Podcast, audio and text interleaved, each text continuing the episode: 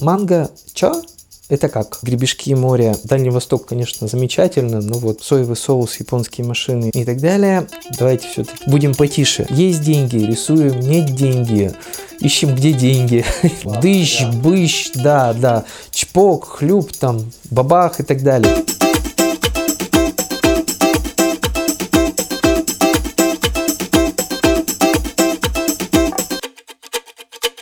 Всем привет, это я, Костя. Сегодня у нас 32 выпуск шмаркетинга, и в гостях у нас Рома Иваничев, сооснователь группировки Hero for Hero. Добрый вечер. Привет, Ром, привет всем. Еще должна была быть Ксюша Фролова, тоже сооснователь группировки Hero for Hero. Мы сейчас попозже поговорим. Рома расскажет, чем занимается группировка, да, и вообще, собственно, о чем выпуск будет, да. Вот. Но Ксюша улетела в Москву, на... презентует Дальний Восток на Днях Дальнего Востока в Москве и через Невельского. Рома, расскажи чуть о себе и поговорим дальше, о чем будет выпуск тоже. А, ну, меня зовут Роман Иванищев, э, я художник, концептуальный художник, и вместе с Ксенией Фроловой а, в 2015 году мы создали группировку Hero for Hero, то есть герой для героя. А, и первым нашим проектом, можно сказать, таким дипломным проектом, была идея рассказать о Дальнем Востоке, о, о героях Дальнего Востока, но каким-то необычным способом, а, так как раньше до этого не делали. И, ну, собственно говоря, Ксению я знаю просто очень-очень-очень и очень давно. И вот она как-то мне звонит и говорит, Рома, тут в Центре современного искусства «Заря» проходит курс по современному искусству вот, от московского куратора. Пойдем. Я такой подумал, ну, пойдем. И отучившись на этом курсе у Марии Крамер, а, которая, кстати, тоже корнями из Владивостока, а, мы должны были представить некий свой, условно говоря, дипломный проект, который должен был иметь две составляющих, две основных составляющих. Первое – это что-то о Дальнем Востоке, то есть должен быть локальный контекст – а второе, э, это должно быть содержание современного искусства, то есть это должно быть а, какой-то другой язык, какой-то другой способ рассказать о том, о чем уже рассказывали, о том, о чем уже известно, но так, как до этого никто не делал. И мы долго думали, мы э, выбирали, э, обсуждали, решали, и в конце концов, вот в моем мозгу бывшего историка, я по первому образованию историк-исследователь, археолог. А, всплыла фигура Невельского, потому что Невельской – это, что называется, наше все. Это человек, который, по сути дела, основал Дальний Восток. То есть, э, если бы не было Невельского, то, соответственно, не было бы Дальнего Востока. То есть в, своих, э, в своем проекте мы об этом рассказываем. И э, таким слоганом проекта мы выбрали э, «Мы здесь», потому что он пришел сюда, потому что вот вообще все вокруг, люди, города, мосты, машины, э, все, что происходит, даже вот наш с тобой разговор, это, по сути дела, э, уже следствие того, что Невельской в свое время не побоявшись ничего и... Кажется, приказ вроде, да, нарушил или что-то? Ой, там вообще на самом деле очень такая интересная история. Мы когда начали это все копать, а, у нас на данный момент существует порядка пяти разных сценариев развития событий.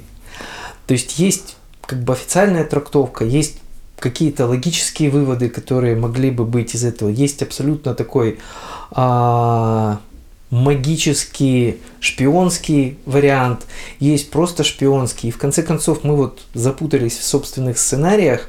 А, ну, вообще это долгий проект, как я сказал уже, мы начали работать на ним, над ним а, в 2015 году, и начинался он в заре. А, как дипломная работа. Как дипломная работа. Это было пять слайдов таких взятых с Шаттерстока, на основе которых мы вот показали, о чем мы собираемся рассказывать. Концепт там, какой-то в целом. Да, там очень, очень смешные картинки были. Мы взяли какого-то смешного бородатого товарища в такого пузатого в зеленом плаще, ну такой офисный супергерой. И вот на как это с помощью его визуалов а, мы а, рассказали историю Невельского вкратце. Но когда мы начали э, закапываться в саму историю, факты, в э, биографию, а, в биографии окружающих его людей, которые ну, как бы участвовали в этой истории, мы поняли, что это буквально целая вселенная. И мы не зря как бы э, опирались именно на фигуру Невельского, потому что все вокруг как бы вращалось именно а, вокруг этой фигуры, она была ключевой. И мы, запутавшись в собственных сценариях, уже имея их достаточно большое количество, а, в 2017 году познакомились с Максимом Андреевым, а, который сейчас является официальным сценаристом нашей книги. Сейчас можно уже говорить именно о книге, о графическом романе а, в стиле манга или в азиатском стиле, как мы сейчас вот э, пишем в аннотациях, потому что про манго знают далеко не все, и даже во Владивостоке далеко не все, а уж за пределами а, собственно говоря, влияние японских машин, э, вот, хм. знают об этом буквально единицы. Все спрашивают, манго, это вот про фрукты, что ли? Максим из Владивостока, нет? или? А? Максим из Владивостока, Андреев, Максим Андреев. Да, да. Он абсолютно из Владивостока, то есть он имеет тот же самый а, багаж знаний и культуральной отягощенности, так же, как и мы. А, владивостокчане тоже любят соевый соус, японские машины и все наше все вот, гребешки моря и так далее. И а, в этом случае у нас получается действительно очень такой а, дальневосточный роман а, про дальневосточный характер и дальневосточную героику, наверное, так можно сказать. Ну, недаром же мы герой для героя. Вообще, изначально, когда мы создавали свою группировку, а, из чего все родилось? Родилось это из размышления о таком, наверное, парадоксе. Вот есть два типа людей. Вот один готов бросить все и что-то там совершать, невзирая там на э, ущерб собственному здоровью, жизни, карьере и всему остальному, а другой с удовольствием, поедая попкорн, смотрит про это на экране. Вот как бы два основных типа людей, и мы вот всегда э, нам было интересно, вот почему один делает так, а другому достаточно так. Угу. И вот, э, возвращаясь к Невельскому, это вот герой именно вот в классическом смысле слова. То есть у него все было в жизни хорошо. То есть он родился в семье, в дворянской семье, семье потомственных военных моряков. Он э, попал в кадетское училище э, в один из первых морских наборов, которые а, в это время в кадетском училище преподавали такие а, ну, столпы, наверное, а, русской картографии, мореплавания, там Пеленсгаузен, Лазарев, Крузенштерн, Литке и, ну, собственно говоря, люди, которые как бы создали всемирную славу русского флота. И, естественно, вдохновленный всеми вот этими открытиями, рассказами об Антарктиде, о кругосветных путешествиях, а юный Невельской тоже хотел что-то открыть. Ну, то есть это вот было его пунктиком таким вот, что а, непременно нужно что-то открыть. Хотя на то время нам может показаться это странным, но тогда уже практически все открыли. Вот, то есть было множество кругосветных путешествий, открыли Америку, открыли Антарктиду, описали там в основном большинство островов в Тихом океане, ну и как бы все про все знали. И единственным, наверное, таким большим белым пятном, который оставался на карте, это была а, Северо-Восточная Азия. То есть это вот то, что мы сейчас а, называем российским Дальним Востоком. Это вот все, что там Благовещенск, э, Сахалин, Приморье, Хабаровский край, чуть-чуть Забайкалье и так далее. И э, в этом случае, там надо немножко отмотать как бы историю назад, а Россия тогда заканчивалась примерно в районе Иркутска, и была еще Камчатка.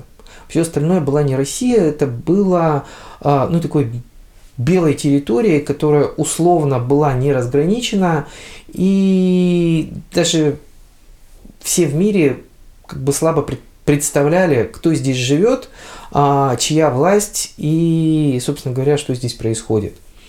По окраинам, по побережьям периодически возникали большие, прям огромные флотилии а, американских и а, британских китобоев. Когда я говорю огромные, я говорю без преувеличения, потому что эти флотилии насчитывали ну, до сотни и больше кораблей, то есть это были прям вот флоты, а, и которые выметали все подчистую. То есть и это был огромный бизнес, просто миллиардный по тем временам. А, и они вычищали все там, китов, котиков, каланов и заодно и местное население, которое не успевало убежать в горы. Об этом а, говорится в дневниках Невельского и у многих других путешественников. И как раз Невельской именно хотел открыть Дальний Восток, то есть он целенаправленно читал книги, искал старые карты, и э, у него была прям вот направленность, целый проект, посвященный Дальнему Востоку. Но надо отметить, что тогда э, Дальний Восток был такой э, странной территорией, то есть про него все знали, тут проплывали и французы, и британцы, но э, тогда на многих картах существовало следующее, то есть Сахалин был полуостровом, а Амур был не судоходен. То есть все считали, что в Амур войти нельзя, а если в Амур войти нельзя, то вся вот эта огромная территория, которая, а, через которую проходит Амур, она, по сути дела, трудно освояемая, потому что Тогда большие реки – это были транспортные артерии. По ним можно было переправлять войска, переправлять население, вести торговлю и прочее. Если река не судоходна, то интерес к самой территории резко падает, потому что она становится неуправляемой. И поэтому э, сюда предпринималось достаточно много экспедиций, не только наших, э, но и наших в том числе. Буквально за несколько лет до Невельского здесь побывал подпоручик Гаврилов, именно по поручению самого императора и э, военно-морского э, штаба, который описал эту территорию, но он тоже не смог войти в Амур. И таким образом скомпоновалась очень интересная такая ситуация, что как бы была территория, она была непонятна под чьим влиянием, но зачем она была и кому она могла, кого бы она могла заинтересовать, было непонятно. Э, по сути дела, было понятно только одному Невельскому. Он точно хотел на Дальний Восток и точно считал, что Амур судоходен, потому что у него были, а, он опирался на старые казахские карты, и а, он точно хотел быть великим первооткрывателем. И здесь э, надо отметить, что параллельно с этим его карьера развивалась блестяще. То есть он на тот момент служил э, одним из старших офицеров на флагманском э, судне Балтийского флота, которому был приписан царевич э, Константин. Это будущий военно-морской министр и один из возможных наследников престола на тот момент. А, но и была даже такая история, которая во многом, говорят, впоследствии помогла Невельскому, что э, Невельской был представлен к царевичу Константину, ну, таким офицерским нянькой, надзирающим, как это, старшим наставником. И в одну из ночных вахт, потому что тогда э, как бы для цесаревичей особо снисхождения не было, они несли службу как все остальные э, на флоте, э, цесаревич выпал за борт. И Невельской как бы спас его.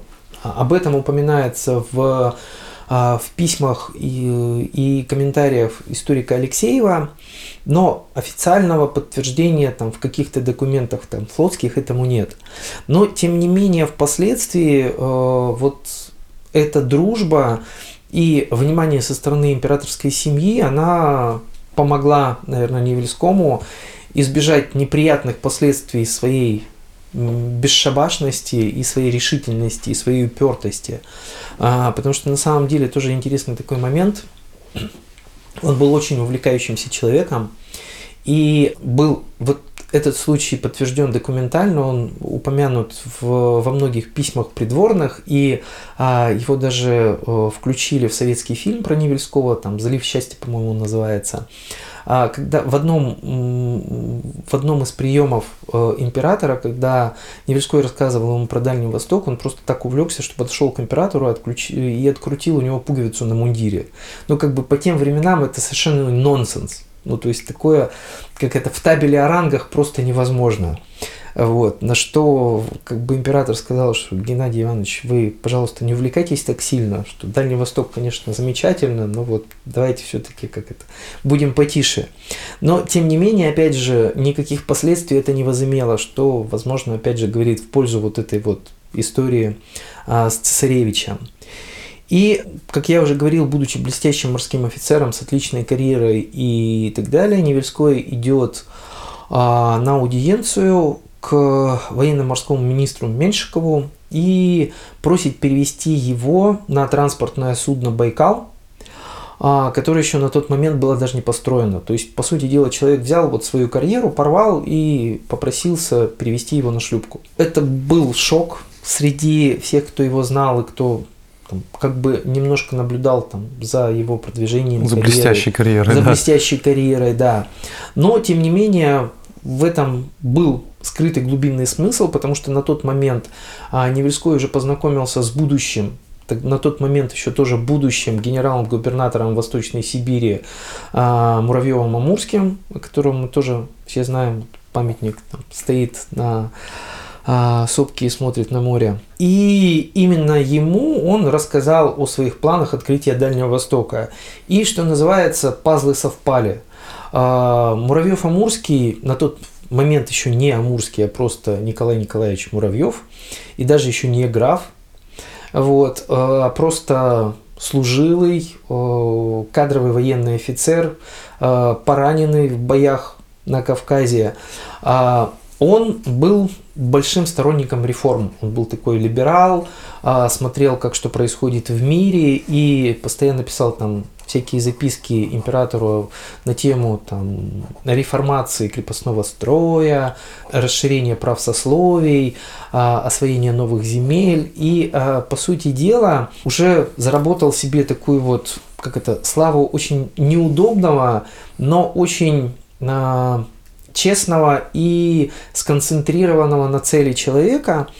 И поэтому через какое-то время его назначили как раз губернатором а, Восточной Сибири, которая тогда разворовывалась направо и налево, и а, как бы налоги, которые должны были оттуда поступать, все мельчали и мельчали. И поэтому, по сути дела, он, как эта фраза «к нам едет ревизор», это, наверное, вот как раз про это. Но э, Муравьев-Амурский как раз э, смотрел и дальше, и шире, чем просто Сибирь. И поэтому они нашли э, с Невельским друг друга, и был разработан вот план о том, что будет построен Байкал, это а, транспортное судно, а, которое должно было доставить а, груз на Камчатку. Но, как я уже говорил, Невельской был блестящим военно-морским офицером, и он рассчитал все это таким образом, чтобы а, в небольшое транспортное судно напихать по максимуму а, фуража для а, нашего поста в Петропавловске-Камчатском. И э, за очень короткое по тем временам время, то есть обычно дорога занимала 9 месяцев, он уложился в 7. С учетом того, что он вышел через Кронштадт, через э, потом Британия, потом а, Бразилия, Гавайи и, по сути дела, такое мини а, кругосветное путешествие. За 7 месяцев он, а, не потеряв ни одного матроса, дошел до Петропавловска-Камчатского, быстро разгрузился и, имея в запасе два летних месяца, он попал в Петропавловск-Камчатский в мае.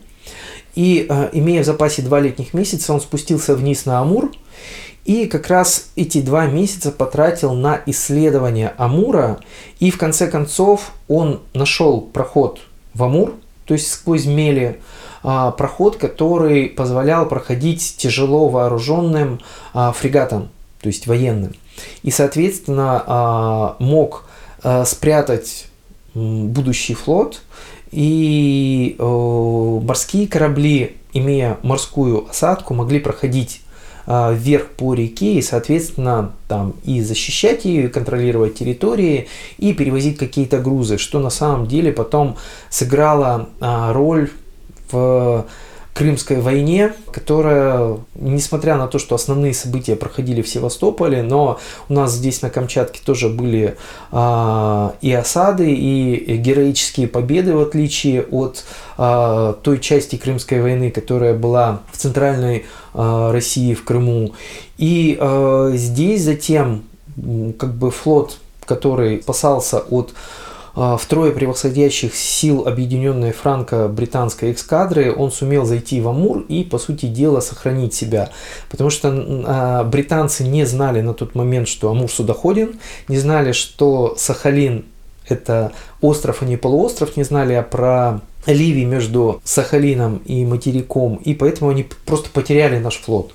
То есть в записках адмирала британского и флотских британских офицеров, так как говорится, русские растворились в тумане.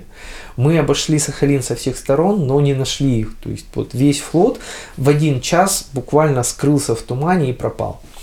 Вот. Но он не скрылся. А основная часть флота, ну, собственно говоря, практически все силы, которые были, они прошли по Амуру и э, сохранили себя э, там. И была затоплена только, был затоплен только фрегат Паллада вот в советской, а тогда императорской гавани. Ну, вот об этом эпизоде как бы мы тоже, ну, многие знают. И продолжая как бы историю, э, Невельской открыл судоходность Амура, он открыл, что Сахалин – это остров, а не полуостров, а, описал близлежащие берега, а, понял, что а, на этой территории не присутствуют китайцы. Это на самом деле был тоже камень преткновения, потому что в 17 веке был достаточно серьезный э, конфликт между а, тогдашней а, Россией и тогдашним императорским Пекином.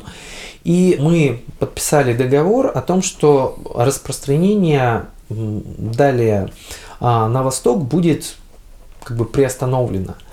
И как раз э, выяснив о том, что здесь нет ни китайских гарнизонов, ни китайского влияния, ни, а, по сути дела, никаких ни городов. Есть только там отходники и купцы, которые сезонно там приплыли, уплыли, поторговали, там пушнине вернулись обратно. А, эта территория, по сути дела, ну, ничья, то есть она не принадлежит а, протекторату каких-то больших на тот момент мировых держав, и поэтому а, как бы Невельской вернулся в Санкт-Петербург, как это, принеся радостную вещь, что это еще 7 месяцев или 9 назад, да? Да, но э, дальше была история там тоже, вот, он возвращался потом на Ваян, это северное побережье, потом еще на лошадях до Санкт-Петербурга. То есть а, все, что сейчас у нас занимает 9 часов лета, и мы страдаем, как же это долго, и как надоели эти фильмы, и почему нам не приносят третий завтрак, вот, тогда это было намного сложнее, дольше и как это затратнее для здоровья. Вот, когда он вернулся э, в Санкт-Петербург, он объявил о том, что Амур судоходен, Сахалин остров, и надо осваивать Дальний Восток. А, никто особой радости не испытал. А, вот, а, был такой антагонист, великий канцлер Карл Васильевич Несельроде, блестящий политик на тот момент, но про западного направления. То есть он все время старался наладить разрушенные фактически отношения с Британией и Францией, и очень опасался войны на два фронта, если еще и Китай вступит, то э, как бы Россию, она могла не вынести это. И, соответственно, соответственно, старался всячески это не лезть на восток. В то же время круг тех людей, которые верили в Восток, э, которые считали, что будущее России как раз на Тихом океане и на Востоке, это вот э, Муравьев, военно-морской министр Меньшиков, министр внутренних дел там, Перовский и а, еще ряд людей, которые именно а, считали, что необходимо осваивать Дальний Восток, а, что называется, подстелить столомки, потому что они считали, что Крымская война а, ну, будет проиграна. И потеряв э, какие-то свои э, владения на, в Азии, в, ту, вот, в Турции, на том побережье, в Крыму, а Россия в то же время могла бы приобрести территории на востоке, то есть если правильно разыграть карты. И вот Невельской как раз был вот тем, а, с одной стороны козырем, а с другой стороны как бы жертвой, которая могла случиться. Ну, то есть если бы вдруг все пошло не так, то Невельской бы был крайним. То есть в принципе его бы посадили, разжаловали, а в лучшем случае, а могли и за измену э, как бы родине и самоуправства э, отправить вообще на каторгу, что, собственно говоря, э, буквально через год почти и произошло. Вот, благодаря, опять же, неугомонности Геннадия Ивановича. А, то есть все поохали, это для справки 49 год, 1849, а, все поохали, подумали, и решили чуть-чуть пощупать, что же происходит на Дальнем Востоке. А, была снаряжена так называемая Амурская экспедиция, и Невельскому строжайше было запрещено а, делать какие-то резкие жесты, и эта экспедиция, по сути дела, была даже не военной, а была под эгидой а, русско-американской торговой компании, то есть некое коммерческое предприятие, просто поторговать пушниной с местными. Вот. Но назначили как это называется, не того, чтобы торговать пушниной. А во время своего приезда, ну вот прихода второго на Дальний Восток, Геннадий Иванович вошел в Амур и воткнул флаг а, в территорию, основал там военный пост, о чем сообщил тут же проплывающим мимо а, торговому британскому судну, которое попыталось там остановиться. А, вот. Невельской сказал, что это территория русская, на каком основании вы здесь бросаете якорь и так далее. То есть, по сути дела, он громко объявил о том, что это территория России. И, соответственно, опять же вернулся в Санкт-Петербург с этой радостной новостью, которая была вообще нерадостной совершенно для людей, которые уже распро... распланировали э, внешнюю и внутреннюю политику надолго. В частности, тот же э, Нисельроде, который обладал огромной властью. Ну, то есть великий канцлер это, по сути дела, премьер-министр и э, начальник кабинета министров и Госдума в одном лице. Он просто-напросто отдал э, Невельского под суд. И э, суд, собственно говоря, был уже с заранее известным результатом, то есть его должны были разжаловать и отправить в матросы. Сначала речь шла о каторге, но потом как бы в матросы, что на самом деле тоже, наверное, не очень э, для потомственного военного офицера. И только вмешательство самого императора лично, Николая Первого, в эту историю, то есть он присутствовал на заседании особого комитета, который разбирал дело Невельского, все это выслушал, а, выслушал мнение как бы выступающих, в том числе а, канцлера а, Нисероде, встал и сказал ту фразу, которая на будущее стала определять, наверное, всю внешнюю политику России и, возможно, определяет ее до нынешнего времени. Там, где раз был воткнут российский флаг, далее он спускаться быть не может. Далее он сказал, что как это поступок Невельского необходимо считать молодецким и заслуживающим всяких похвал и наград. А, ну, собственно говоря, на этом дискуссия была окончена, а, потому что, ну, как бы с императором никто не дискутирует. А, и э, Амурская экспедиция была продолжена, но продолжена уже в формате а, фактического освоения. И с 50 по 56 год шло активное исследование этих территорий. То есть а, здесь э, шло э, именно картографические экспедиции, причем настолько малыми силами, что ну, до сих пор удивительно, эта огромная территория была описана буквально ну, а, от силы там десяткам, ну, может быть, двумя десятками человек. То есть и их имена мы там знаем это и Бусей, и Башняк, и а, Путятин, и многие-многие другие морские офицеры, которые, по сути дела, далее а, заложили основы всей этой территории. Ну, почему во многом э, их имена и носят заливы, острова, полуострова, побережья и так далее, и города в том числе. И э, вот эта история, она, по сути дела, рассказывает о таком сжатом скачке России на восток, а, которая, который произошел вот в середине 19 века. А, это историческая подоплека. Но мы посчитали, что, наверное, наверное, историческую про историю рассказывали много людей.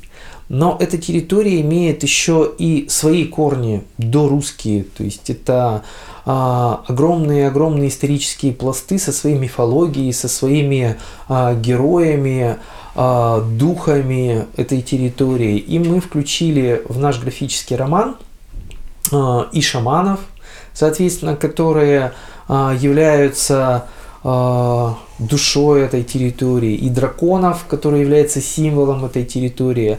Причем мы опирались, опять же, на мифы и сказания местного населения. А, в частности, у нас присутствуют в графическом романе белые и черные драконы Хейлун и Байлун. И это старая-старая легенда, которая о которой ну, многие живущие на берегах Амура знают до сих пор. А, считается, что вот когда Амур выходит из берегов, когда вот наводнение, когда сносит там а, жилые районы и люди остаются без жилищ, это злой дракон, белый дракон Бейлун возвращается и а, мстит людям за какие-то их неправильные действия. И вот как раз э, в тринадцатом году, когда вот там топило Благовещенск, Хабаровск и так далее, вот как раз многие говорили, что бушует белый дракон. А черный дракон Хейлун, это вот э, как раз река, э, река Амур, она у местного населения часто фигурирует как река черного дракона. А вот как раз Хейлун э, это черный дракон, это добрый дракон, который э, справедливо надзирает за э, этой территорией, неся там благополучие, следя за то, что в реке было много рыбы, в лесах было много зверей и так далее и тому подобное. Ну, то есть вот такой хозяин мира дальневосточного. И э, мы внесли это в графический роман, и по сути дела э, драконы у нас символизируют еще некие э, части души, ну, то есть вот такую двойственность, которая свойственна, наверное, ну, любому человеку, который всегда размышляет вот э, перед тем, как что-то сделать, что он потеряет, что он приобретет, чего это будет стоить ему и его близким. И вот, вот графический роман как раз посвящен, наверное, этому. Если я скажу, что э, манга Броневельского, графический роман, да, это соединение русского героизма с азиатской мифологией, это будет корректно или нет? Да, да, я думаю, что это вот э, очень точное определение, потому что мы почему и а, опирались на мангу, почему мы взяли именно этот стиль, потому что мы пересмотрели как бы много вариантов, когда а, выбирали способ выражения а, тех идей, которые у нас есть. Мы в первую очередь подумали, что, наверное, ну, как бы мы рассказываем русскую историю, и, наверное, мы будем опираться на лубок.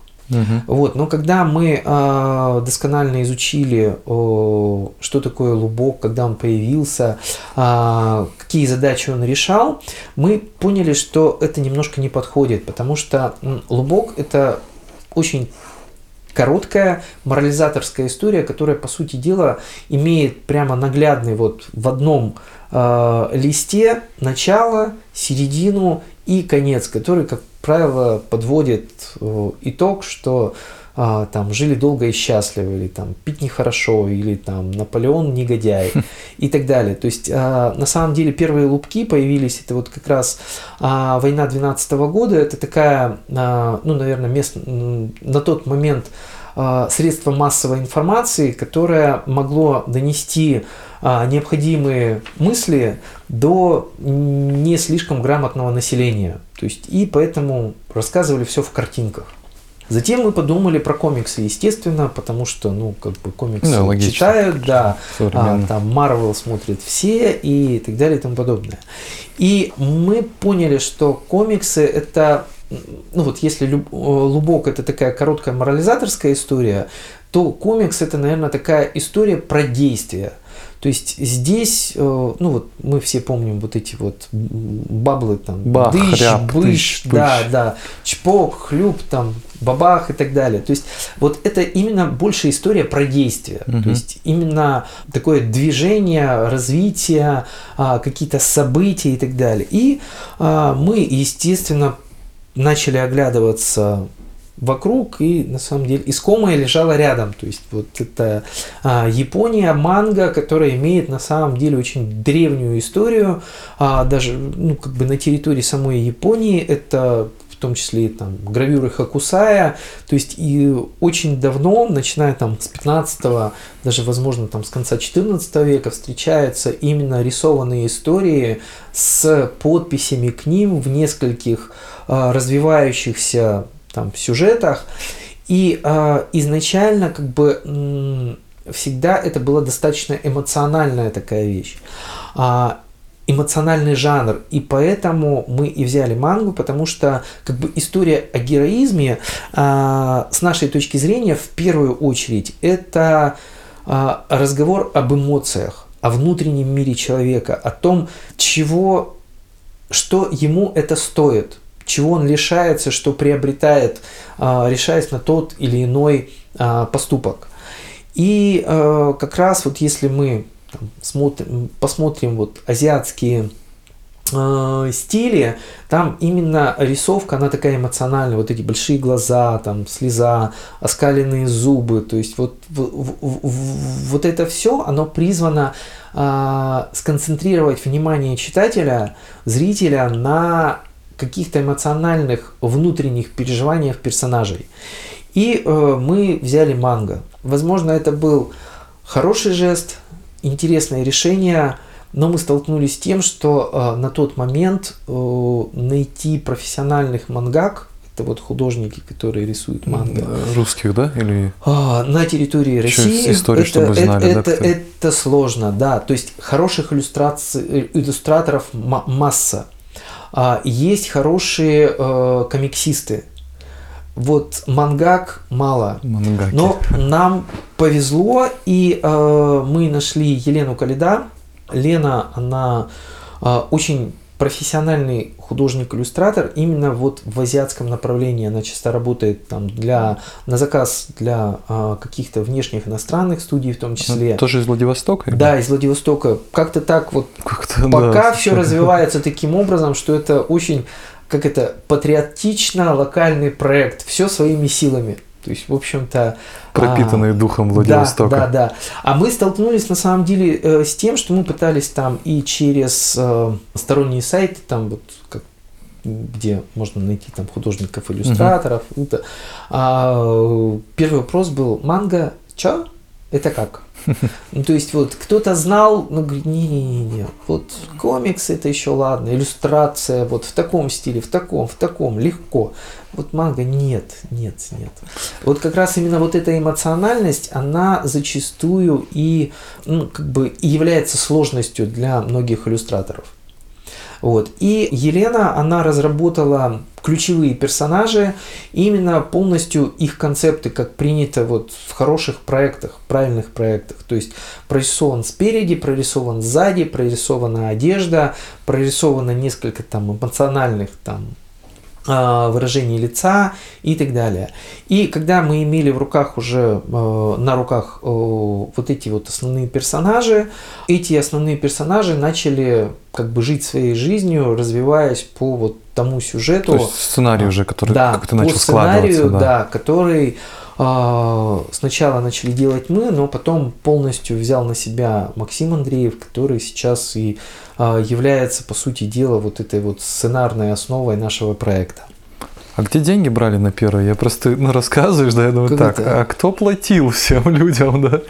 Ну, прозвучит, наверное, смешно, но как это, деньги в тумбочке. То есть это абсолютно личный наш фан с Ксенией. То есть это проект, который, возможно, почему он так долго а, и развивался, когда все говорят, 5 лет, это же так 6, это так долго. Почему так долго? Ну, так долго, потому что это вот есть деньги, рисуем, нет деньги, ищем, где деньги. Ну, сейчас вот э, краудфандингу Да, компанию мы как планете. раз долго шли к этому, и я на самом деле не очень в это верил. Ну, то есть я вот думал, ну мы же там не звезды эстрады, которые там по щелчку набирают себе на альбом. И с одной стороны я был прав, а с другой стороны я, наверное, не учел количество э, друзей там своих, Ксениных и друзей вообще там Невельского, наверное, э, в целом.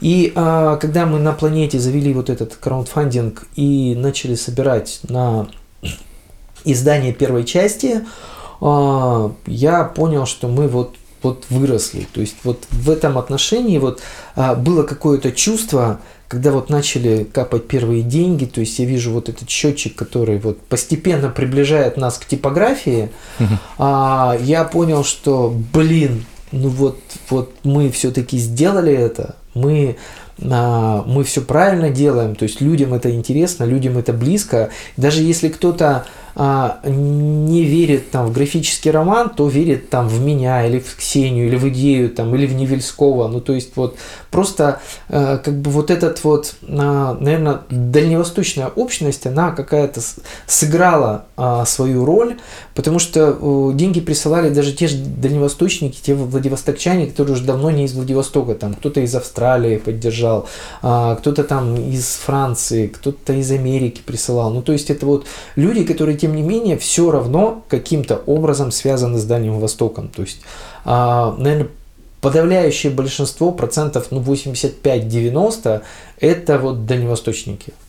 Я помню, просто Ксюша пришла, ну, периодически тоже ее очень давно знаю, сейчас в пост, там, когда она там работала, в общем в рекламе давно уже. И, ну, я слежу, что, что, что там, что она делает, что вы делаете, да, там, с группировкой, выставки там в Заре, да, по-моему, это. Так, ну, мельком все равно же.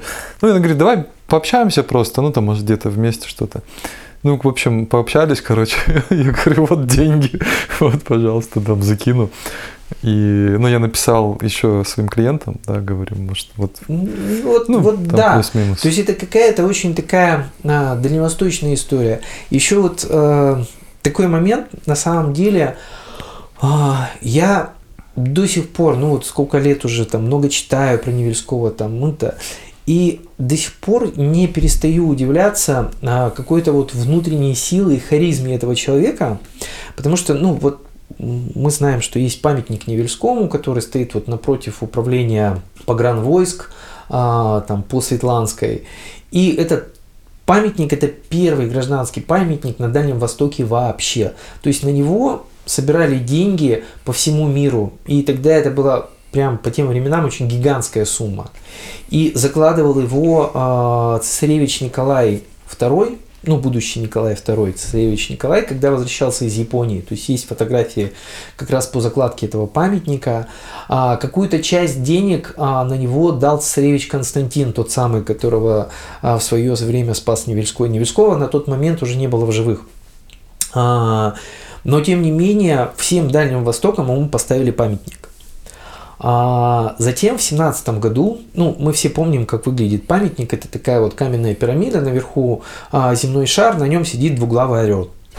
Соответственно, в семнадцатом году, 17-18 год, революция, ура, долой а, царя и так далее, а, сносят сверху земной шар и, соответственно, двуглавого орла. Сначала снесли двуглавого орла, потом и земной шар. Ну, то есть вот есть фотографии архивные, которые мы тоже а, делали про перипетии этого памятника. А, там тоже целая история. А, в 22 году там захоранивают а, жертв революции, то есть и сквер долго э, на саму стелу ставят пятиконечную звезду, а, памятные доски про Невельского, там его команду и так далее срывают, и а, сквер называется «Жертва революции». Там действительно захоронены останки жертв революции, революционеров, матросов, которые погибли во время революционных событий там, 17 года. И затем происходит, на мой взгляд, просто уникальная история. Во время празднования столетия Владивостока, то есть в советское время, 1961 год. На минуточку. Абсолютно советское время. Памятник Невельскому а, восстанавливают в полном объеме, в том виде, в котором он был в царское время. То есть, еще раз, в советское как, как время так? на памятник адмиралу царскому, напоминаю, ставят земной шар и двуглавого орла, которого проектирует советский архитектор. Это, это, это уникальная нонсенс ситуация, которой больше на территории России в тот момент никогда не было и невозможно было быть. Но, тем не менее, вот я говорю, сила и харизма этого человека, она такова, что есть э, распоряжение главы э, краисполкома на тот момент о восстановлении, о выделении средств на восстановление памятника Невельскому, и э, он был произведен. Причем произве... были восстановлены доски с минимальнейшими коррективами, там а, были у... убраны э, многочисленные упоминания там, Николая Первого, угу. и все было сконцентрировано на Невельском, на подвиге матросов и офицеров, и простых людей и так далее и тому подобное. Но тем не менее факт остается фактом. Двуглавый орел в советское время. Ничего себе. Я понял, что если у вас, например, э, у меня буквально несколько вопросов, да, еще. Короче, я называю это, буду вы занимаетесь маркетингом территорий, ну, популяризацией героев По территории дела, Дальнего да, Востока. Кость. А мы коренные владивостокчане, дальневосточники, то есть приморчане. То есть и Ксения, и я, мы живем здесь. То есть здесь живут наши дети, жили наши, э, живут наши родители, и бабушки, дедушки. И поэтому я совершенно искренне считаю, что Владивосток лучший город Земли. То есть я много где ездил, я там много где с удовольствием оставался, но с огромным, с огромной радостью я всегда возвращаюсь во Владивосток. Это вот наше все.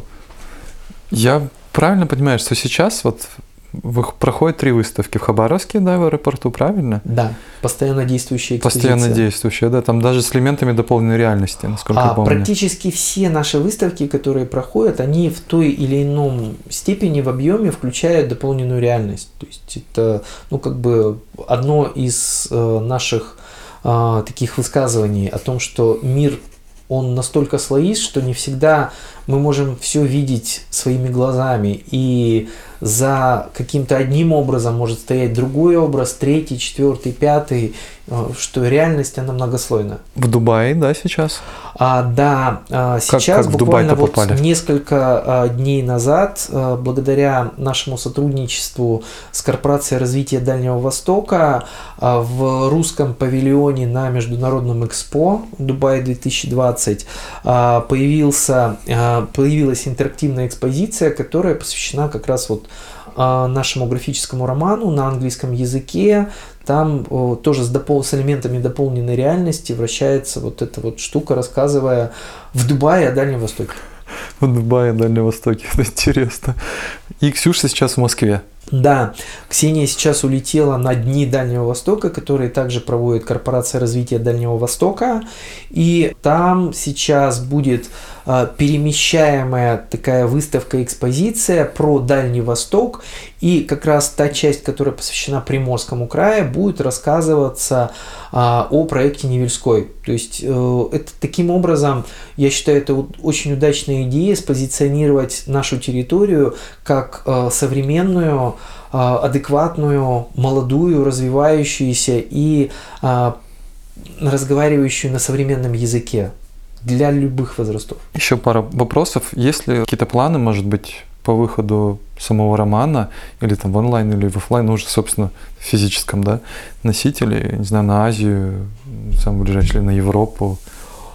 Что, что, что там? Я думаю, это такие вот э, радужные перспективы, о которых мы, безусловно, там будем размещ... Э, размышлять, но сейчас мы уже начали отрисовку следующей части, и я думаю, что сейчас как-то вот э, все складывается таким образом, что будет двигаться быстрее, может быть, там в течение этого года мы а, издадим еще там 200-300 страниц, э, которые уже полностью как бы расскажут историю Невельского, и мы затем сможем дальше двигаться к отрисовке следующих персонажей, потому что у нас вот на очереди а, Муравьев-Амурский, потому что это действительно тоже колоссальная фигура. А, если, наверное, вот я бы так расставил акценты, Невельской это такой вот авантюрист, Он такой очень дальневосточный авантюрист. Он, это опять же доказано факту, он год приписал себе при поступлении в кадетский корпус, потому что, ну, год, годками на тот момент не вышел, но очень хотелось. Вот. И если надо было, он всегда мог там надавить, там где-то что-то передоговориться. И тем не менее он был всегда очень целеустремлен. Ну, то есть вот именно такая вот дальневосточная фигура авантюриста. А если мы говорим о Муравьеве Амурском, то это такой а, менеджер государственного типа, то есть он вот просчитал и простроил всю вот эту модель развития Дальнего Востока. Такой стратег системный. Да, э, как некую... Э, он был очень вдохновлен э, историей про Австралию, где есть, опять же, там и в документах он об этом пишет, там в переписке, о том, что это интересное решение бывшим каторжникам дать э, статус горожан и тем, тем сразу э, получить себе еще одну территорию как бы еще один ход, штат, ход. Э, да. И э, будучи вдохновлен этой идеей, он, собственно говоря, вот это вот освоение, э, расселение э, на Дальнем Востоке, вот планировал именно таким образом. То есть, э, каким образом было амурское а, казачество образовано. То есть, в общем-то, на основе части забайкальского казачества и ну, таким, как это, свободным кличем, кто хочет пойти в казаки – вот. А, на тот момент э, казакам было ну, достаточно хорошо, им давалось много земли, давались некоторые вольности, там, а, давались послабления там, в налогах и э, в перспективах развития, и поэтому как бы, вот этот вот штат был укомплектован в Забайкале очень быстро и перекинут сюда. Ну, то есть это были такие а, быстрые решения, может быть, они, конечно, на человеческом уровне не всегда были человечны, может быть, так можно выразиться, но тем не менее они всегда приносили такую государственную пользу. И в конце концов выливались и а, в пользу для а, как бы, этой территории и для людей, которые там, впоследствии начали здесь проживать. То есть вот это вот а, финансирование переселенцев, это тоже идея Муравьева-Амурского. И многие-многие вещи, которые здесь вот происходили в то время, это как раз заслуга а, Муравьева-Амурского. Но пришел какой-то момент, когда он стал уже слишком, как это, революционен в своих идеях, и последующие как бы управленцы уже отправили его на почетную пенсию, вот, и доживал он уже в Париже, во Франции, там, вот, э, рядом с женой, и где впоследствии был захоронен, а потом перезахоронен здесь у нас. А когда ждать роман, первую часть? Я просто думаю сейчас, когда скоро. Как мне э, буквально вот вчера отзвонилась типография 15 числа, 15 ноября. Ну уже Да, в Санкт-Петербурге, что опять же достаточно знаковая история такая. Она начиналась в Санкт-Петербурге и продолжается как бы там же. Вот. А в Санкт-Петербурге типография отдает нам тираж мы отправляем его сюда и начинаем рассылку по а, тем людям, которые а, нас поддержали. Еще интересный момент, а, мы вот в ходе вот этого краудфандинга и всего прочего мы нашли совершенно такое уникальное, на мой взгляд, интересное экспериментальное издательство, оно называется «Пятый Рим».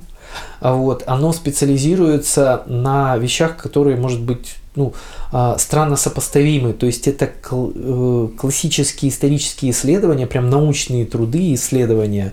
И в то же время такая а, литература ну, фэнтезийно, а, исторически фэнтезийного характера. То есть это вот как раз вот про нас что называется. То есть что мы нашли издательство комбо, под нас, да, да. под вот. задачу. И под как запрос. раз с их помощью мы издаемся, и я думаю, что и последствия а, следующие части этого романа мы тоже будем издавать с ними, потому что, ну, как бы на данный момент пока все идеально. Спасибо огромное, Ром, было да, супер пожалуйста. интересно. Ребята, это Рома Иванищев, группировки Hero for Hero. Ксюша, ну, так получилось, что улетела, но еще Ксюша Фролова, да? Прекрасные ребята. Подписывайтесь, следите за ними в Инстаграме. Да, hero for hero .ru это сайт, невельской.ру это тоже сайт, либо инстаграм hero for hero.ru Спасибо огромное, всем пока, подписывайтесь на Рому, спасибо, Спасибо, большое, Костя, было что интересно. пригласил. Мы, как это всегда, с удовольствием поговорить. Все, всем пока, счастливо. Всего доброго.